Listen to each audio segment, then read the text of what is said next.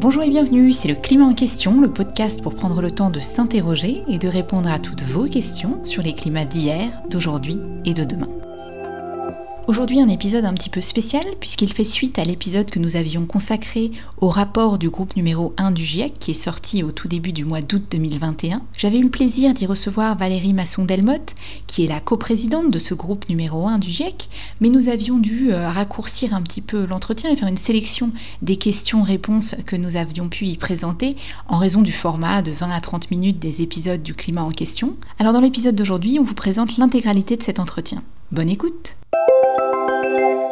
Valérie Masson-Delmotte, bonjour et bienvenue dans le climat en question. Bonjour. Alors je me permets de te tutoyer puisqu'on se tutoie dans la vraie vie et on se connaît depuis longtemps. Euh, ça fait, je pense, plus de dix ans. Euh, je me rappelle t'avoir invité pour une conférence à Sciences Po déjà sur ce sujet euh, du GIEC et de ses rapports. Donc ça me fait vraiment plaisir de pouvoir échanger avec toi dans un contexte un peu différent puisqu'on en est maintenant, on le disait, au sixième rapport et que tu es, on, le rappelle, coprésidente de ce fameux groupe 1 du GIEC dont on a parlé avec Sylvestre et Gilles. Et tu es chercheuse à Paris-Saclay, spécialiste des questions climatiques, en particulier euh, des climats du passé. Alors pour commencer, est-ce que tu peux nous dire comment ça se passe, la préparation d'un rapport du GIEC, et quel est toi ton rôle en tant que coprésidente de ce groupe 1 Alors la préparation du rapport, on la supervise à deux coprésidents, mon collègue chinois Padma Ojai et moi, et avec euh, l'appui des sept vice-présidents de ce groupe. Et on a une équipe d'appui, euh, donc une dizaine de personnes qui sont pour la plupart de formation scientifique, qui étaient basées à Pékin et à Saclay, en France, pour aider à tout ça. Ça démarre en fait par un cadrage, c'est-à-dire un brainstorming d'une semaine pour définir quelles sont les avancées scientifiques qui doivent être reflétées et puis quelles sont les attentes des gouvernements. Donc c'est une co-construction. Ça donne lieu à la définition d'une structure avec des chapitres et l'expertise dont on a besoin et on va faire un appel à nomination d'auteurs. Et on a eu plus de 1000 personnes qui ont été euh, nommées. On en a retenu 234 de 65 pays différents, un groupe beaucoup plus divers qu'avant. Plus de jeunes, plus de femmes, euh, plus de scientifiques euh, des différentes régions du monde que précédemment, et deux ou trois coordinateurs ou coordinatrices, et euh, une dizaine à une quinzaine euh, d'auteurs principaux. Ils vont passer en revue la littérature scientifique, donc les publications, et euh, faire d'abord en fait une forme d'analyse, proposer une, une, ébauche de structure de chapitre, et au fur et à mesure de ce travail, l'évaluation c'est qu'est-ce qui est robuste, solidement établi, qu'est-ce qui est nouveau, émergent, potentiellement important, qui a besoin d'être euh, analysé plus finement ou parfois euh, confirmé. Pourquoi est-ce qu'on a des verrous des connaissances, des controverses scientifiques, arriver à, le décrire finement, puis où sont les limites des connaissances? Donc l'exercice d'évaluation de l'état des connaissances, c'est aussi un exercice de maturation finalement. Et ça se fait lors de la rédaction des chapitres. Donc les auteurs font un premier jet, ça part en relecture par la communauté scientifique. Ils dégagent en fait euh, deux pages de conclusion par chapitre.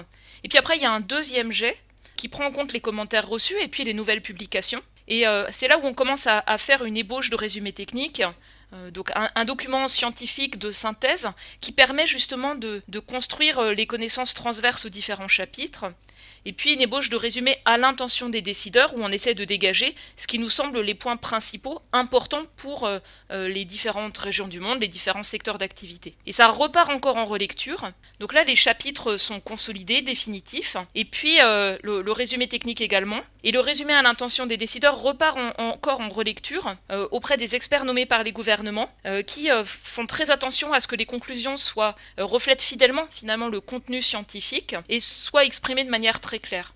Et pour ce cycle, on a eu euh, plusieurs choses nouvelles. La première chose, c'est un gros travail sur la participation et l'inclusivité pour que euh, on surmonte les biais inconscients qui sont présents euh, parmi les scientifiques et qui parfois peuvent freiner leur pleine contribution. Des biais liés par exemple à la maîtrise de l'anglais, ou l'impression d'être moins euh, compétents que d'autres. C'est pratique. Ça a beaucoup aidé en fait à surmonter le, défi de la pandémie où on est passé en travail euh, uniquement à distance. Donc c'est vraiment une méthode de travail très précise au cœur du fonctionnement du GIEC pour s'assurer de la qualité scientifique euh, de la publication. Je trouve que ce que tu dis autour de l'inclusivité est aussi très intéressant. Et puis une méthode de travail pour travailler avec les gouvernements et les décideurs politiques pour s'assurer que le résumé pour décideurs, qui est donc bien plus court que le rapport, soit, je dirais, reflète fidèlement ce qu'il y a dans la partie scientifique du rapport. Oui, en fait, euh, tout le travail qu'on a fait pour préparer cette session euh, d'approbation un peu euh, exceptionnelle, c'était de construire les modalités de la confiance. Et donc, par exemple, chaque fois qu'il y avait une session de travail, le, compte-rendu de la session de travail était rendu disponible. si certains avaient des difficultés d'accès à Internet, ils pouvaient indiquer leurs remarques par écrit, exceptionnellement. Et puis, on avait pour chaque partie du rapport un travail en plusieurs étapes. Écouter les commentaires, les auteurs revenaient avec une proposition, et ensuite, on réapprofondissait parfois dans un groupe de contact restreint, en parallèle avec, avec le reste des sessions. Et ça revenait en session plénière pour l'approbation. Et le fait de structurer en plusieurs étapes, c'était une condition clé euh, pour construire euh, cette confiance. On a également, euh, pour ce rapport, fait un gros travail sur la communication scientifique pour, dès le début, aider les auteurs à réfléchir aux destinataires de ce rapport, à la manière dont les points clés sont importants, comment les communiquer clairement, comment les dégager ensemble, en, tirant parti de l'ensemble des expertises de 234 chercheurs du monde entier. Et on a également fait tout un travail sur la communication visuelle, euh, de sorte à ce que les, figures du résumé à l'intention des décideurs soient claires. Et ça a été beaucoup d'enquêtes en fait, hein, y compris auprès euh, d'utilisateurs. Euh, les questions fréquentes du rapport, c'est aussi le résultat d'enquêtes de, auprès d'un vaste public d'utilisateurs, de médiateurs scientifiques, d'acteurs de différents secteurs. Donc c'est un travail en fait énorme de coordination avec euh, un travail euh, qui euh, est un examen critique des publications, des éléments dans les publications. Et ce travail, en fait, il est extrêmement stimulant quand on y contribue. Il permet d'avoir euh, une vision très aiguë et, très vaste de l'état des connaissances, au-delà de ce qu'on fait euh, chacun d'entre nous comme euh, scientifique dans son, son domaine parfois un peu étroit. Alors beaucoup de travail, on l'imagine, pour coordonner autant de scientifiques, de disciplines différentes, dans différentes parties du monde. Beaucoup de temps aussi. Combien de temps ça prend en fait de préparer un rapport comme ça? Alors moi j'ai été élue donc coprésidente en 2015. La première phase, ça a été un travail d'état des lieux, de veille scientifique et de réflexion sur les développements scientifiques et euh, la manière euh, de les refléter dans un rapport qui aura une structure nouvelle. Et j'étais personnellement très attachée à apporter de l'innovation dans ce rapport. Et suite au cadrage qui a eu lieu en 2017, si je me souviens bien, on a donc défini une structure vraiment nouvelle, avec trois chapitres qui font en gros le point sur le climat à l'échelle globale, ce qui est observé par rapport au temps long, euh, ce, qui cause les changements observés, ce qu'on appelle l'attribution, et puis euh, les euh, projections d'évolution à court, moyen et très long terme. Après, on a un ensemble de chapitres qui portent sur les processus, le cycle du carbone, le bilan d'énergie de la Terre et les rétroactions, le cycle de l'eau, le niveau des mers avec le rôle de l'océan et des glaces, les composés à courte durée de vie. Et puis on a également un ensemble de chapitres, et c'est nouveau, environ un tiers du rapport, qui porte sur l'information régionale, comment on la construit, parce que c'est elle qui est pertinente en fait pour anticiper sur les risques, pour l'adaptation. Donc comment on la construit, quelles sont les meilleures pratiques, l'état des lieux vis-à-vis des extrêmes dans un climat qui change, et puis enfin euh, l'information pertinente pour l'analyse de risques et d'impact pour chaque région, avec un atlas de cette information climatique régionale, et c'est nouveau un atlas interactif. Donc ça, c'est euh, la structure du rapport. Ensuite, euh, donc, les auteurs ont commencé à travailler il y a trois ans, en 2018. Ils se sont réunis trois fois pendant une semaine pour euh, définir comment ils allaient travailler ensemble, qui allait faire quoi, et puis comment ils allaient par la suite prendre en compte les 78 000 commentaires qu'on a reçus autour, au cours des différentes phases, comment ils allaient s'organiser pour travailler en ligne, des appels réguliers, des modalités pour que chacun puisse contribuer avec des documents partagés, etc. Donc ces réunions, en fait, c'est euh, la partie émergée d'un travail euh, continu à distance au cours de trois ans, avec des pics, et les pics, c'est euh, la finalisation des, chapitres, la finalisation des aspects de, synthèse. et puis la réception des, commentaires de relecture. C'est un travail qui est énorme en fait, hein, qui a été fait et qui a été particulièrement délicat du fait de la pandémie, euh, elle nous a touché quand on avait envoyé en relecture la deuxième version du rapport. On a compris tout de suite euh, euh, qu'il fallait adapter nos, méthodes de travail. mon collègue chinois a été très vite confiné en début 2020. Ma collègue italienne, la coordinatrice de mon équipe, qui est basée à Trieste également. donc on a fait beaucoup de, travaux d'enquête pour définir qu'est-ce qu'on attendait comme délai pour euh, euh, bah, le temps disponible des auteurs pour les publications scientifiques. On, a interrogé en fait les éditeurs des journaux scientifiques en sciences du climat. on a également réfléchi aux options pour continuer à travailler en ligne.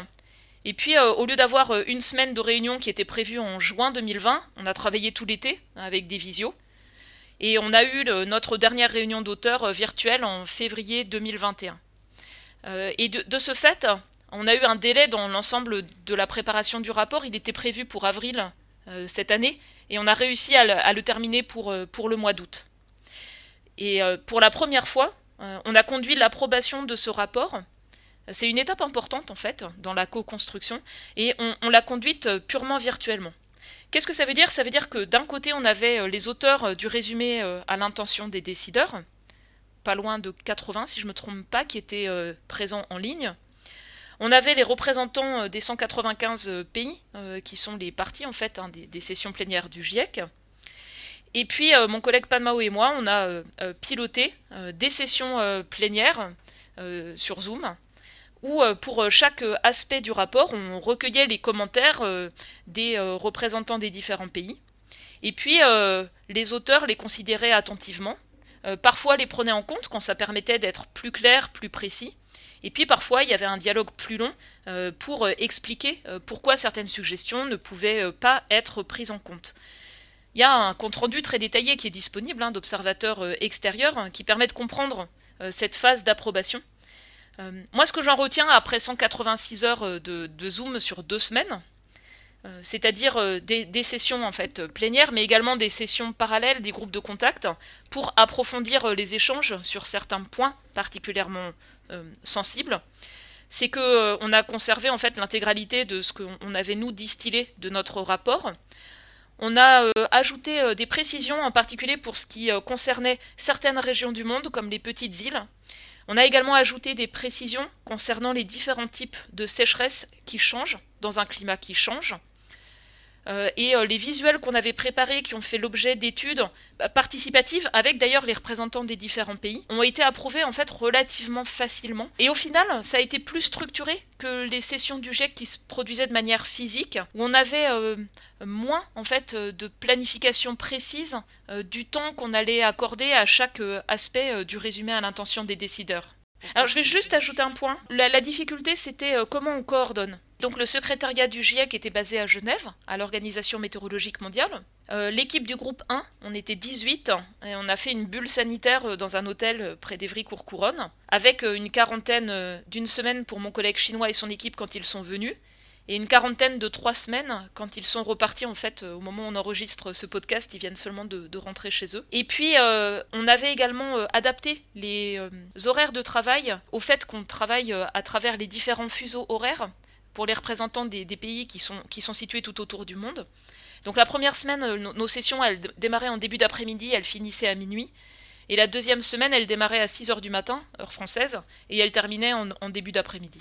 Pas facile. Pas facile en effet, mais je crois que ça montre aussi bien le niveau d'engagement des scientifiques impliqués dans ce processus. Euh, je voulais ajouter une chose, c'est euh, donc les réunions du GIEC, en fait, ce sont des réunions internationales. Et euh, cela demande à ce que les auteurs euh, se déplacent souvent d'un continent à l'autre pour chacune euh, des trois, normalement en quatre, réunions de travail et puis pour les sessions d'approbation. Et là, bah, comme on est passé en ligne, ça a fortement réduit l'empreinte carbone associée à la préparation des rapports du GIEC. Il y a du positif, il y a des limites en fait hein, à l'exercice purement en ligne, mais je pense que ce qu'on a construit depuis 2020 euh, va rester et je pense qu'on va de plus en plus vers euh, des approches qui seront euh, probablement hybrides parce que pour certains scientifiques, certains ne veulent plus faire des déplacements longue distance qu'on peut éviter. Et puis par ailleurs, pour des raisons parfois familiales, hein, de charge d'enfants, de, personnes âgées, pour un ensemble d'autres raisons, pour certains c'est très difficile, c'est un frein, le fait d'avoir des déplacements à longue distance. Et, je pense que parmi les, choses qui vont rester euh, de ce qu'on a construit là, euh, c'est la, possibilité de travailler davantage euh, à distance ou de manière hybride. Donc des nouvelles méthodes de travail sur tous les plans. Et une dernière question sur la méthode avant de rentrer dans le cœur du rapport, c'est que la plupart des scientifiques comme toi qui participent au GIEC, vous le faites en plus de votre travail quotidien de chercheur dans vos universités ou instituts ou centres de recherche respectifs. Comment vous faites pour faire ça en plus du reste, surtout comme tu l'as dit, à des horaires parfois nocturnes, soirs, week-ends, etc. Qu'est-ce qui vous motive encore? C'est quelque chose d'assez exceptionnel dans une vie scientifique, euh, euh, de contribuer à une évaluation de l'état des connaissances qui mobilise autant d'acteurs, ceux qui le rédigent, et encore plus important, ceux qui le relisent, et qui contribuent à faire une évaluation qui soit la plus rigoureuse, exhaustive, objective et, transparente possible. Et je pense que c'est ce caractère vraiment unique euh, qui motive euh, les scientifiques euh, qui rédigent ce rapport. on n'a pas complètement fait un débriefing puisqu'on vient seulement de le terminer. Et puis c'est mieux d'attendre un petit peu avant de, faire ça. Mais ce que, ce que les auteurs du rapport m'ont dit, c'était ils ont appris énormément. Ils ont appris euh, de leurs collègues qui le rédigent, euh, de la lecture approfondie euh, de la littérature scientifique, de l'analyse des éléments de connaissance, de leur intégration. Et c'est quelque chose qui est particulier à ce rapport-ci. On a vraiment renforcé l'intégration de toutes les sources d'informations, ce qu'on tire des climats passés, des observations, de la compréhension des processus, des modèles de climat globaux, des modèles de climat régionaux. Et donc en fait, chacun apprend. Et c'est souvent la motivation première euh, des scientifiques d'approfondir leurs connaissances et également euh, de travailler à les partager. Euh, l'accent mis sur la communication, l'entraînement, la formation des auteurs sur les questions de, communication, c'est un, point qui est vraiment important. On n'est pas formé comme scientifique à cela. Ça a été une chance euh, dans le cadre du GIEC, de pouvoir amener avec nous des spécialistes de médiation, de communication scientifique, de communication visuelle. Et on a vu à quel point c'était motivant pour les auteurs, pour les chercheurs, euh, d'utiliser finalement ces nouvelles compétences, de les mettre en œuvre dans la rédaction des, rapports. Et c'est un espace, en fait, l'élaboration des rapports, c'est euh, en permanence des discussions scientifiques très approfondies, très vives, et on a mis en place des méthodes de travail pour identifier l'accord, le désaccord, la manière de construire un document collectif sur la base des éléments scientifiques. Hein. il ne s'agit pas d'opinion du tout des uns ou des autres, mais sur la base d'une discussion approfondie sur les éléments scientifiques, avec le travail très fin, qui est très particulier, euh, d'évaluation, qui euh, conduit à évaluer le niveau de confiance qualitatif ou parfois quantitatif, associé à chaque conclusion, dégager les conclusions principales, euh, les auteurs m'ont dit que c'est quelque chose qui euh, leur a appris énormément sur les méthodes de travail, sur la rigueur scientifique, euh, sur le fait de travailler avec des chercheurs de différents pays, de différents aspects des sciences du climat. Dans le contexte de la pandémie, ils ont aussi indiqué que pour eux, même si c'était une charge de travail encore plus lourde de travailler à distance, en fait ça ralentit les choses, c'est quelque chose aussi qui leur a permis de tenir le coup. Euh, les uns après les autres, on a subi des vagues de pandémie euh, avec des sources d'inquiétude, et puis euh, on a des, chercheurs qui rédigent le rapport qui ont été malades, des proches qui ont été malades, certains ont perdu des proches, ceux qui enseignaient ont eu une surcharge de travail terrible, hein, de passer en, enseignement à distance. Mais ce qu'ils nous, ce qu'ils nous ont dit, c'est malgré cela, ils étaient prêts à, contribuer au rapport du GIEC, à trouver le temps sur leur temps libre, sur leur week-end, sur leur temps de famille souvent, euh, parce qu'il euh, y avait le sens de l'intérêt commun également, euh, de construire une œuvre collective. Et de, mon côté, c'est vrai que la charge de travail a été énorme, surtout qu'on a préparé trois rapports spéciaux qu'on a rendus en 2018-2019. Et donc on a eu quasiment quatre rapports à mener en parallèle, celui sur un degré et demi, l'océan, la cryosphère, le climat et l'utilisation des terres, transverse aux trois groupes de travail du GIEC, à deux ou trois groupes de travail du GIEC, et le rapport principal. Mais en fait, ça a été une chance, parce que ça nous a obligés à sortir des silos habituels. Et euh, euh, ces points d'ancrage entre l'information issue des sciences du climat et les enjeux d'adaptation, l'information issue des sciences du climat et les enjeux d'atténuation, on l'a intégré dans la structure du rapport, on a construit des équipes d'auteurs mixtes sur les différents groupes de travail, donc qui ont joué le rôle de, pont en fait, de sorte à ce qu'on puisse intégrer les résultats de notre rapport avec ceux qui vont venir en 2022, euh, qui sont en fin de préparation des, groupes 2 euh, et 3. Et ce qui permet, euh, je pense, de tenir le coup sur un marathon de 3 ans, pour moi ça a été déjà 6 ans en fait ce, marathon, c'est vraiment la, qualité du travail qui est effectué, euh, c'est l'attente aussi euh, des gouvernements, l'attente de la société par rapport à cette information scientifique. Et euh, je vois là, par exemple, un intérêt croissant dans tous les secteurs d'activité, dans les entreprises, de la part de ceux qui enseignent, des étudiants.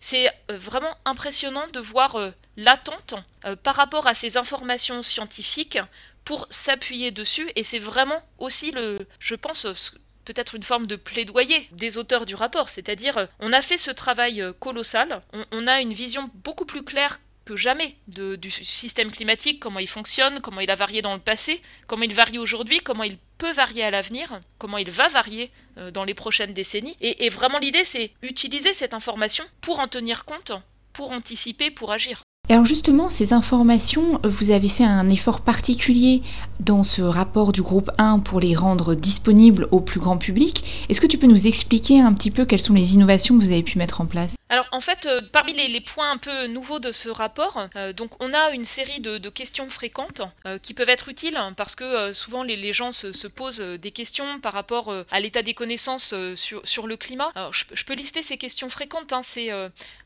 comment est-ce qu'on finalement quels ont été les progrès et, comprenons-nous mieux le changement climatique aujourd'hui qu'en 1990 au, début des travaux du GIEC ou bien dans quelle région du monde le changement climatique est-il le plus apparent? Qu'est-ce qu'on apprend euh, des variations passées du climat sur euh, les évolutions futures? En quoi le, réchauffement actuel est différent des variations passées? Quelles sont finalement les preuves? Du changement climatique. Comment savons-nous que l'homme en est responsable? Qu'est-ce que c'est la variabilité naturelle du climat et quel a été son rôle dans les changements récents? Est-ce que les modèles de climat s'améliorent? Comment le climat évoluera-t-il au cours des prochains 20 ans? Dans combien de temps verrions-nous les effets d'une réduction des, émissions de gaz à effet de serre? Alors je veux rebondir sur cette question-là, je, vais donner les premières comme exemple de, ces questions fréquentes. Si on réduit fortement les rejets de gaz à effet de serre par rapport à un scénario où ils continuent à augmenter fortement, en fait, euh, on en verra très vite les effets sur euh, la composition de l'atmosphère et puis aussi la, qualité de l'air. Quand on brûle des énergies fossiles, on émet euh, des particules et du CO2. Donc on en, voit les effets très, rapidement en sur la qualité de l'air, la composition atmosphérique au bout de quelques années. Par contre, comme il y a une variabilité spontanée du climat, d'une année à l'autre, on en discernera les effets sur la tendance du réchauffement sur une vingtaine d'années. Et sur la, montée du niveau des mers, c'est plutôt à l'échelle d'une trentaine d'années ou davantage. Donc c'est un exemple en fait hein, de, ces questions fréquentes. ce sont des fiches de deux pages et qui permettent d'avoir très vite en fait un point sur l'état des connaissances. Euh, l'autre exemple que je, souhaiterais développer, ce sont des fiches de synthèse régionales. Donc on, a développé ces fiches euh, à partir de l'ensemble des, éléments euh, dans les différents chapitres du rapport pour de grandes régions, l'Afrique, l'Asie, l'Australasie, l'Amérique centrale et l'Amérique du Sud, l'Europe, l'Amérique centrale et l'Amérique du Nord, et puis l'Europe bien sûr, mais également des zones plus typologiques, les hautes montagnes qui concernent aussi la France, l'océan qui concerne bah, ceux qui dépendent des écosystèmes euh, euh, marins, euh, de la vie marine, et puis le littoral, les régions polaires, arctiques et antarctiques, les petites îles, qui concernent aussi des territoires en dehors de la métropole pour la France, et puis les zones urbaines. Et on met l'accent sur, sur ce côté-là, parce que l'urbanisation interagit avec un climat qui change. les villes peuvent renforcer, par leur effet d'îlot de chaleur, les extrêmes chauds. Euh, l'urbanisation affecte aussi euh, l'écoulement de l'eau. Elle peut renforcer l'écoulement euh, brutal en cas de pluie torrentielle et donc exacerber l'effet du climat qui change par rapport au risque d'inondation. Et la conception des villes peut, à l'inverse, avec des villes éponges, avec des villes avec des îlots de fraîcheur, contribuer à limiter les conséquences d'un climat qui change. C'est un point qui est très important parce que on est dans, une situation, la plupart de, la population mondiale vit maintenant dans, des villes, euh, et, et qu'il y a également des leviers d'action spécifiques euh, pour euh, limiter les, conséquences, s'adapter à un climat qui change, lié à l'urbanisation. Et puis le, dernier outil euh, que je voudrais mettre en avant, euh, pour des besoins euh, ben, d'accès à l'information, de formation également, c'est un atlas interactif, donc c'est un site web qui permet de naviguer à l'échelle planétaire, mais aussi en zoomant sur différentes régions, dans l'information climatique qui a été évaluée dans notre rapport.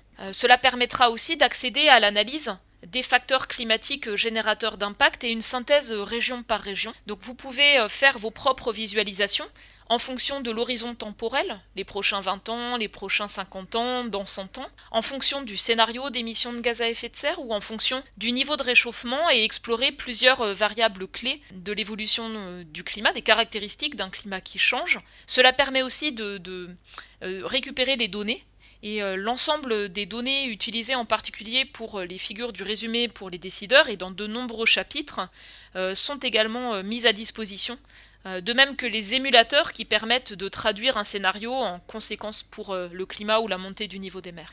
Dans la préparation de ce rapport, on a aussi utilisé les meilleures pratiques en termes de gestion de données, les principes FAIR qu'on appelle FAIR en termes d'accessibilité et de transparence sur les, jeux de données utilisés, ça a aussi construit euh, la, manière euh, de, concevoir ces outils, comme l'Atlas interactif. Alors maintenant qu'on a décrit en détail la méthode qu'a suivi ce groupe 1 du GIEC que tu co-présides, et qu'on a décrit la façon dont vous avez fait des efforts pour rendre les données les plus transparentes et les plus accessibles possibles, je voudrais qu'on en vienne au cœur du rapport. Est-ce que tu peux nous résumer en quelques phrases les messages clés de ce rapport du groupe 1 du GIEC on sait depuis des décennies que la planète se réchauffe, mais euh, ce qu'on montre dans ce rapport, c'est que les, changements climatiques récents, et, qu'on va euh, par la suite aborder à travers cet indicateur, ils sont généralisés, c'est-à-dire ils concernent l'océan, la surface des continents, l'atmosphère, la cryosphère, hein, tout ce qui est englacé, enneigé, et ils affectent aussi le vivant, la biosphère.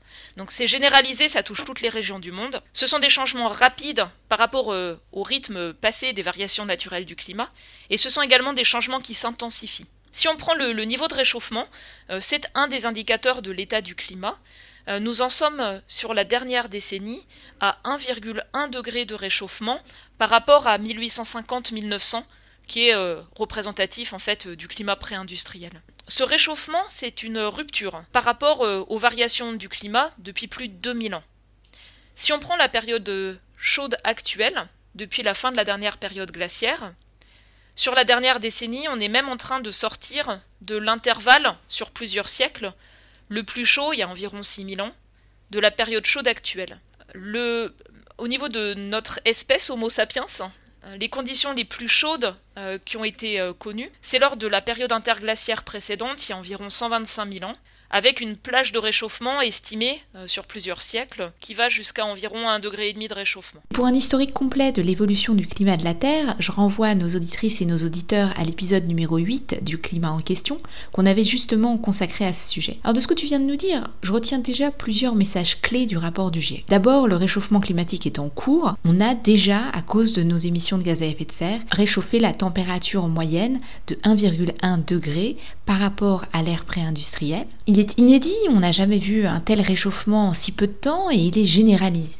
Est-ce que tu peux nous dire, au-delà de l'indicateur de température, quelles sont d'autres conséquences de ce réchauffement climatique que vous décrivez dans le rapport? D'autres aspects de l'évolution du climat sont liés à, ce niveau de réchauffement planétaire. Ils reflètent en fait le déséquilibre du bilan d'énergie de la Terre avec une accumulation de chaleur.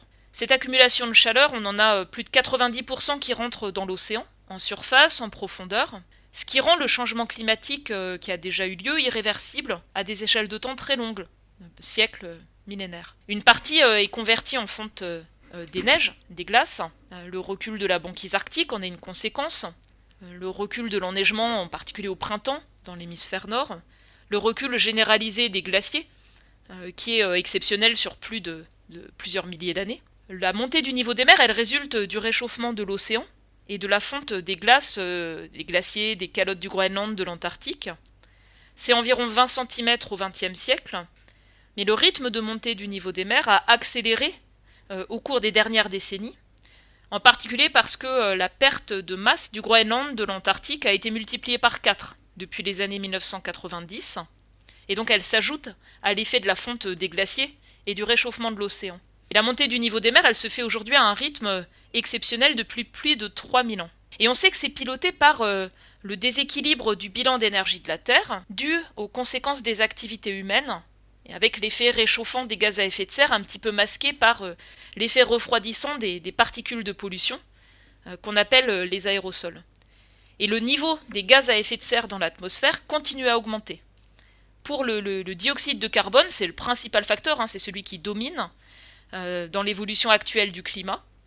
Euh, le, niveau qu'on a aujourd'hui dans l'atmosphère est inédit depuis plus de 2 millions d'années.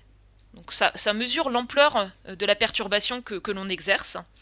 Et ce rapport souligne que les conséquences de ce changement climatique affectent déjà toutes les régions de la Terre et de multiples façons.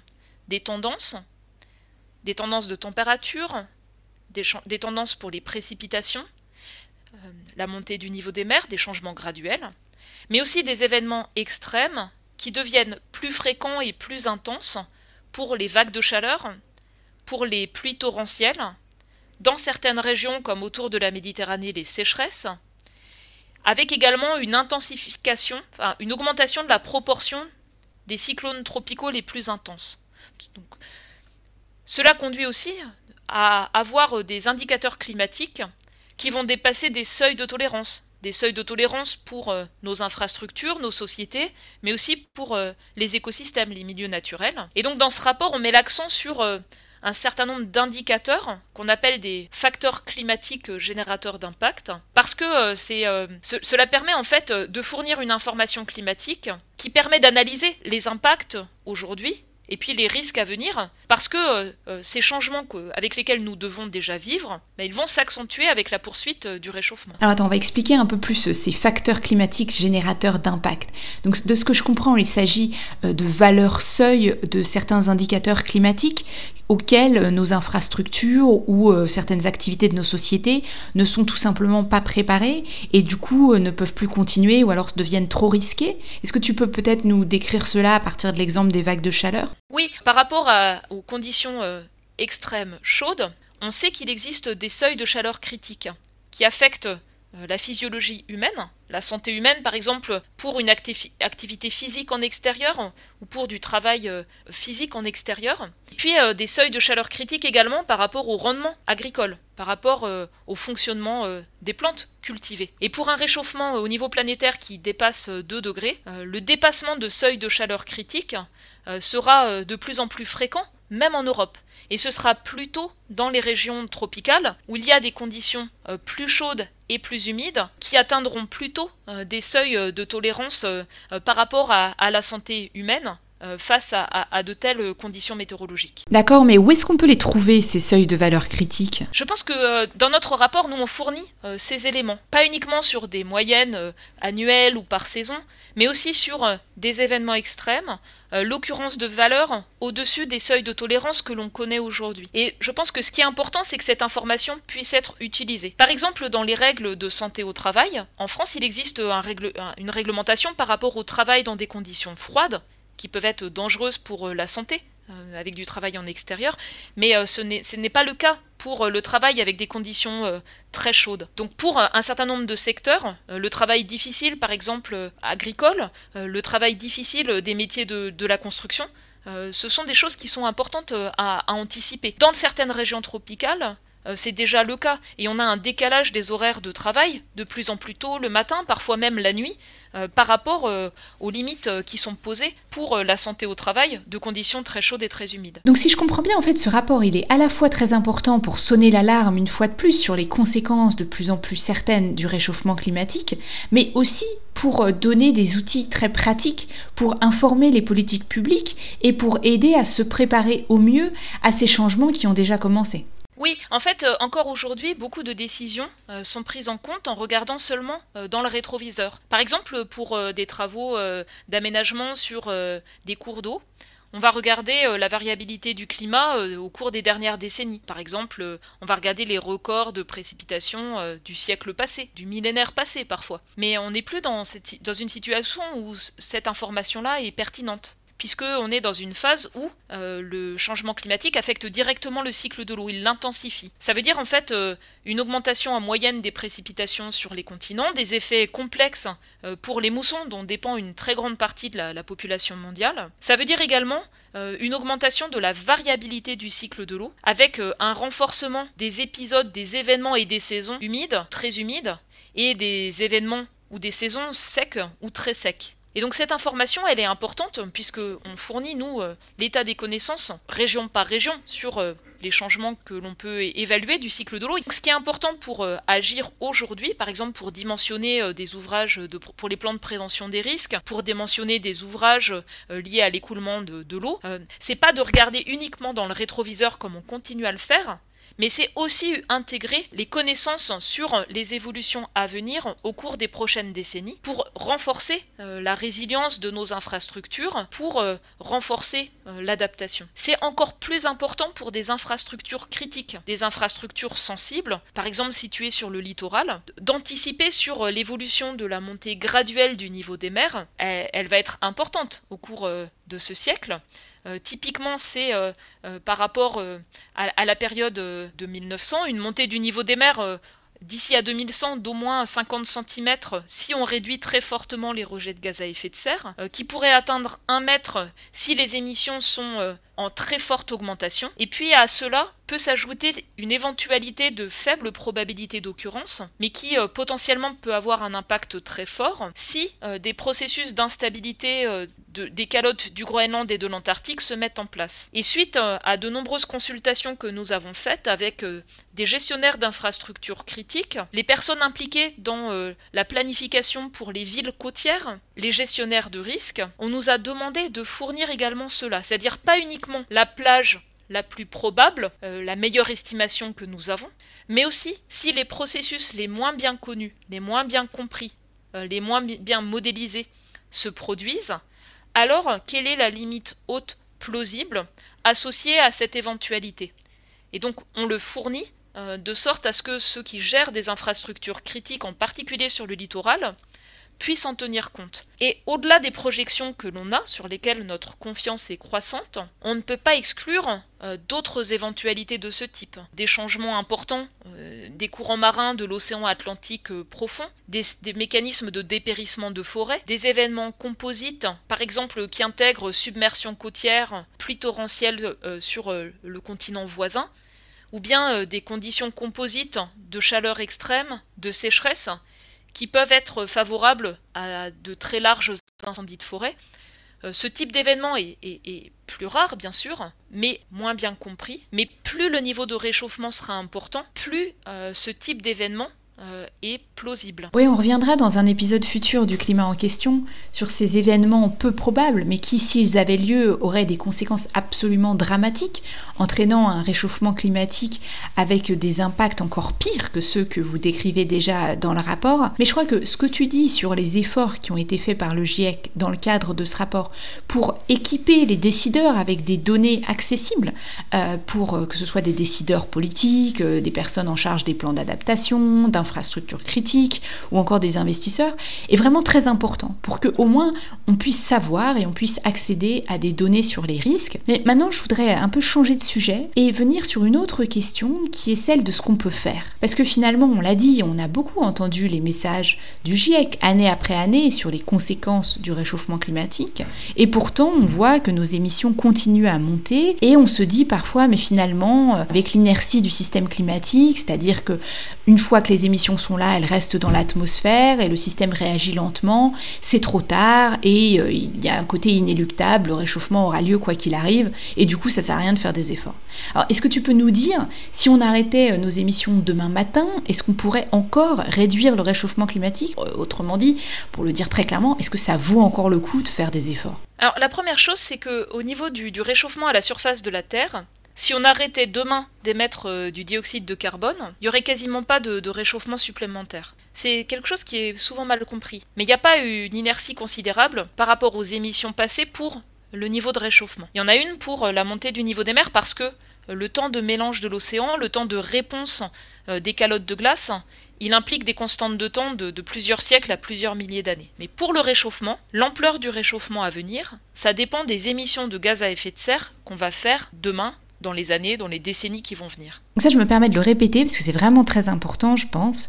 Il y a un effet différent donc entre la réponse du système climatique pour la température et pour la montée des eaux, mais nos émissions d'aujourd'hui ont un impact direct sur la température de demain et donc il est vraiment très important d'agir pour ne pas rendre la situation encore pire que ce qu'elle est déjà aujourd'hui. Le premier facteur qui joue, euh, c'est le dioxyde de carbone qui a un effet cumulatif. Il y a une relation quasi linéaire entre le, le cumul passé, présent et futur de nos émissions de CO2 et le niveau de réchauffement à venir. Il y a bien sûr un effet aussi des autres gaz à effet de serre, il y a également un effet euh, des particules de pollution qui ont un effet net euh, euh, refroidissant. Donc pour explorer l'évolution du climat à l'avenir, dans ce rapport, on utilise cinq scénarios. Ce sont des narratifs très contrastés de développement possible qui conduisent à des très fortes baisses d'émissions de gaz à effet de serre, de fortes baisses, un scénario intermédiaire de stagnation sur les prochaines décennies de ces émissions, un scénario de hausse qui se poursuit euh, tout au long de ce siècle et un scénario de très forte hausse. Et ensuite, on, évalue la réponse du climat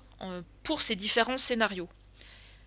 Dans ce rapport, on reflète des avancées euh, majeures dans la compréhension de la réponse du climat. On a réduit finalement l'incertitude donc on a des estimations beaucoup plus précises sur la manière dont la température à la surface de la Terre va répondre quand on rajoute des gaz à effet de serre. En gros, on a gagné un facteur 2 de précision par rapport au précédent rapport de 2013. Donc, dans tous les cas, quelles que soient les actions mises en place vis-à-vis des émissions de gaz à effet de serre sur cette large plage de scénarios, le, réchauffement va se poursuivre dans les prochaines décennies. Il atteindra un, niveau de l'ordre de 1,5 degré au cours des prochains 20 ans. Et quand on parle d'un niveau d'un degré et demi, c'est en moyenne sur une vingtaine d'années, c'est pas pour une année donnée. On estime qu'autour de 2030, il y a une chance sur deux pour une année donnée d'avoir un niveau de température un degré et demi plus élevé euh, que euh, la fin du 19e siècle. Et pour rappel, ce que disait l'accord de Paris sur le climat, c'était qu'on voulait essayer de limiter le réchauffement à 2 degrés, si possible 1 degré et demi d'ici à la fin du siècle, alors que là on voit qu'on est déjà à 1 degré et demi d'ici environ 2030. Par contre, si on a de très fortes baisses d'émissions de gaz à effet de serre, donc immédiates, tenaces, que le niveau de CO2 baisse de plusieurs pourcents par an pour atteindre net zéro, enfin les émissions baisse de plusieurs pourcents par an pour atteindre net zéro au niveau mondial autour de 2050, en fait, on peut contenir le réchauffement très proche de 1,5 degré et puis revenir en dessous à la fin de ce siècle.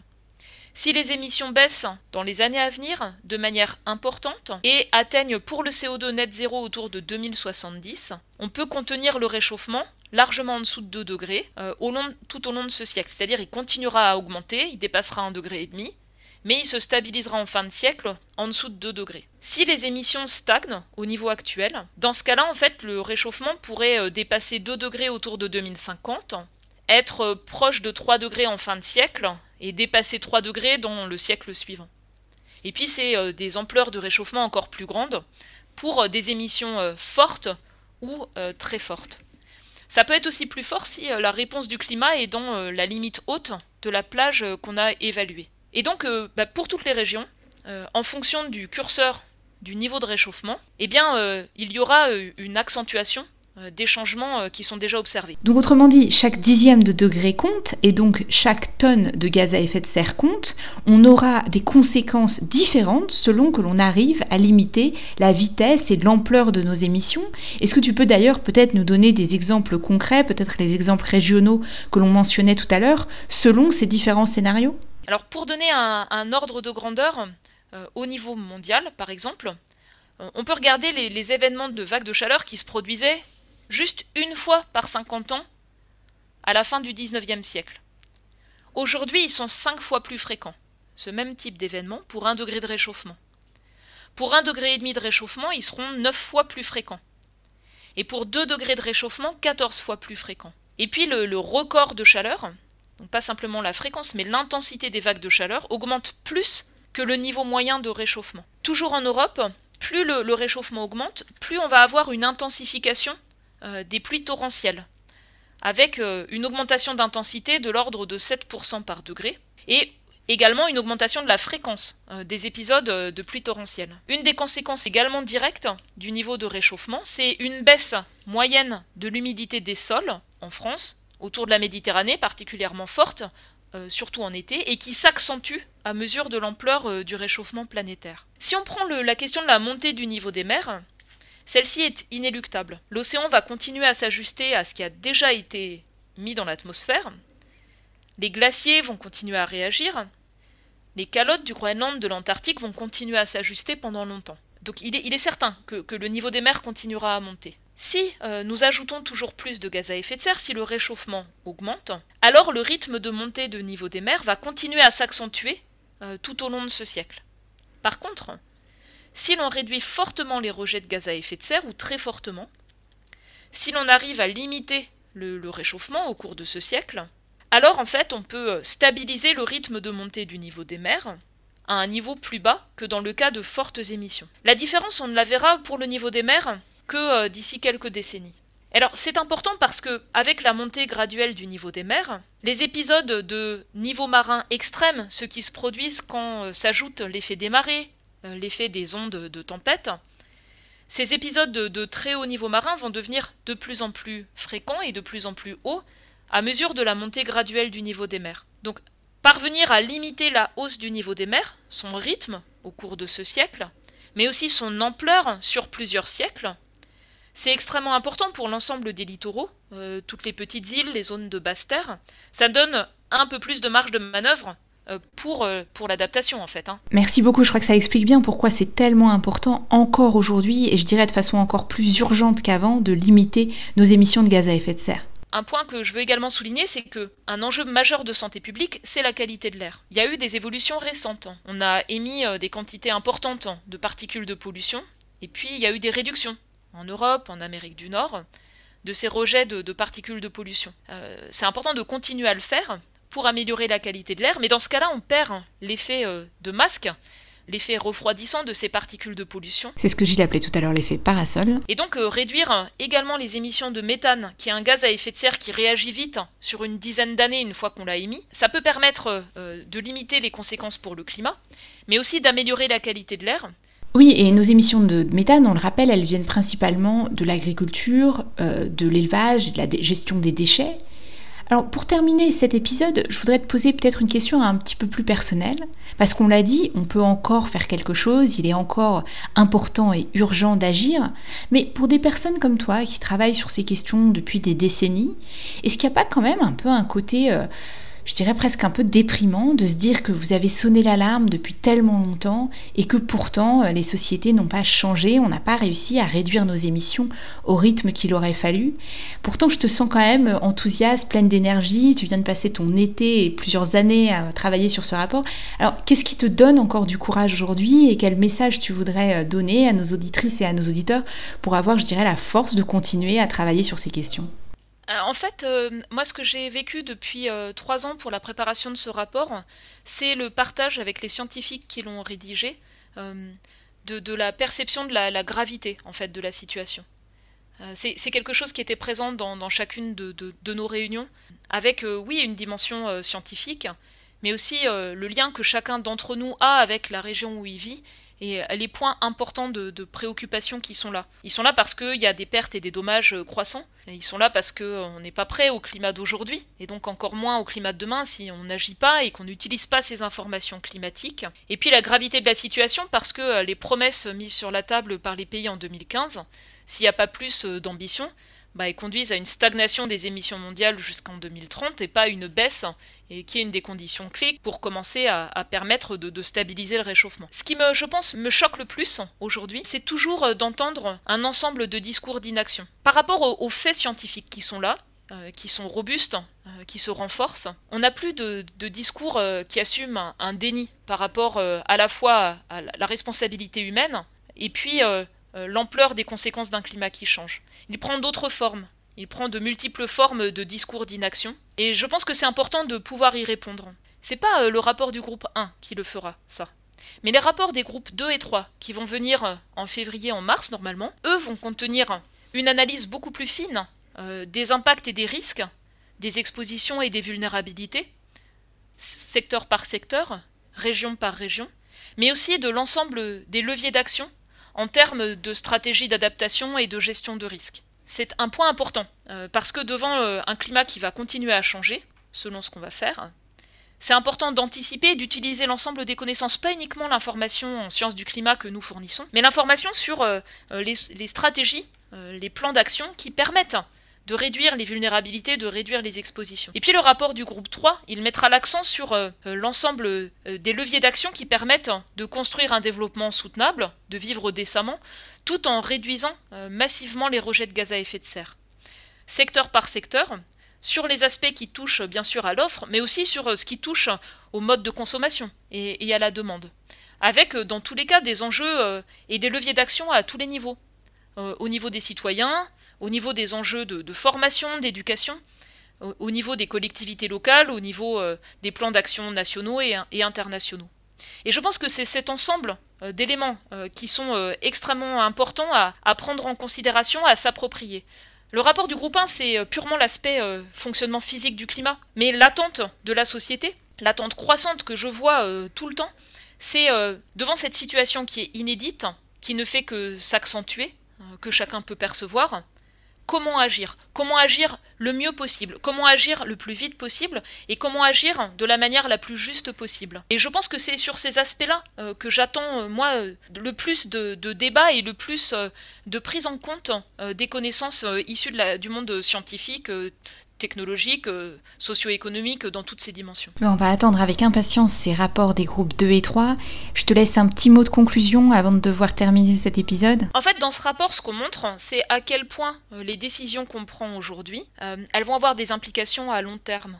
Donc si on intègre l'information sur l'évolution climatique future dans les décisions qu'on prend aujourd'hui, on peut réduire l'exposition, par exemple, aux conséquences d'un climat euh, qui continue à changer ou euh, à la montée du niveau des mers et aux événements extrêmes de haut niveau marin plus fréquents. Mais aussi euh, sur les décisions que l'on prend aujourd'hui, celles qui affectent les émissions de gaz à effet de serre, on voit aussi de plus en plus clairement quelles en seront les conséquences. Et ce sur quoi j'insiste, c'est que finalement chaque tonne de CO2 supplémentaire émis va contribuer au réchauffement global. Euh, cette dimension-là, elle est vraiment importante parce qu'il euh, il y a également, euh, bien sûr, une inertie dans les infrastructures que l'on met en place aujourd'hui. Quand on vend une voiture neuve, elle va fonctionner pendant, je sais pas, une vingtaine d'années. Même chose pour un, système de chauffage. Des, centrales thermiques importantes, elles vont avoir une durée de vie de plusieurs décennies. Et donc, prendre en compte cet effet cumulatif est particulièrement important euh, de sorte à euh, limiter euh, les conséquences associées aux décisions que l'on prend aujourd'hui. Bien, merci beaucoup Valérie Masson-Delmotte d'avoir été notre invitée pour cet épisode du climat en question. Et je crois que tu as très bien résumé avec tes mots de conclusion ce que c'est finalement que ce rapport du groupe 1 du GIEC et ce qu'il nous dit sur la façon dont notre climat va changer si l'on ne réduit pas de façon très rapide et très drastique nos émissions de gaz à effet de serre. Mais tu nous as aussi expliqué que c'est un formidable outil pour aider à la prise de décision dès aujourd'hui, que ce soit pour des décisions structurantes, pour des décennies en termes d'émissions de gaz à effet de serre, ou pour prendre en compte les changements climatiques qui sont déjà connus dans des stratégies d'adaptation pour tenter de limiter au maximum l'ampleur des changements climatiques sur les populations. Alors, on n'a pas eu le temps de tout traiter, mais je ne peux qu'encourager nos auditrices et nos auditeurs à lire ce résumé à se servir de toutes ces données dont tu nous as parlé. Je voudrais, euh, bah, te remercier pour, euh, pour cette invitation et puis remercier euh, tous ceux qui, qui, écoutent ce podcast. Moi, je vois un, un, intérêt constant, croissant par rapport aux connaissances scientifiques et c'est quelque chose qui est, que je vois comme extrêmement positif et, qui donne beaucoup d'énergie pour continuer ce travail. Et il en faut de l'énergie pour continuer ce travail. Alors un grand merci à toutes et à tous, ainsi qu'à celles et ceux qui donnent de leur temps, de leur énergie pour la préparation de ces rapports du GIEC et pour leur diffusion au plus grand nombre. Et comme d'habitude, un grand merci à l'équipe du climat en question, Karim Baldé, Fabrice Édifier et Alexandre Carrier, ainsi que Clément Sundung pour la musique originale de ce podcast fait maison. N'hésitez pas à nous faire part de vos commentaires, de vos questions. Vous pouvez nous retrouver sur les réseaux réseaux sociaux, Facebook, Twitter et Instagram, ou par email, le climat en question avec un S, at ecomail.fr. Et on vous donne rendez-vous dans deux semaines pour notre prochain épisode.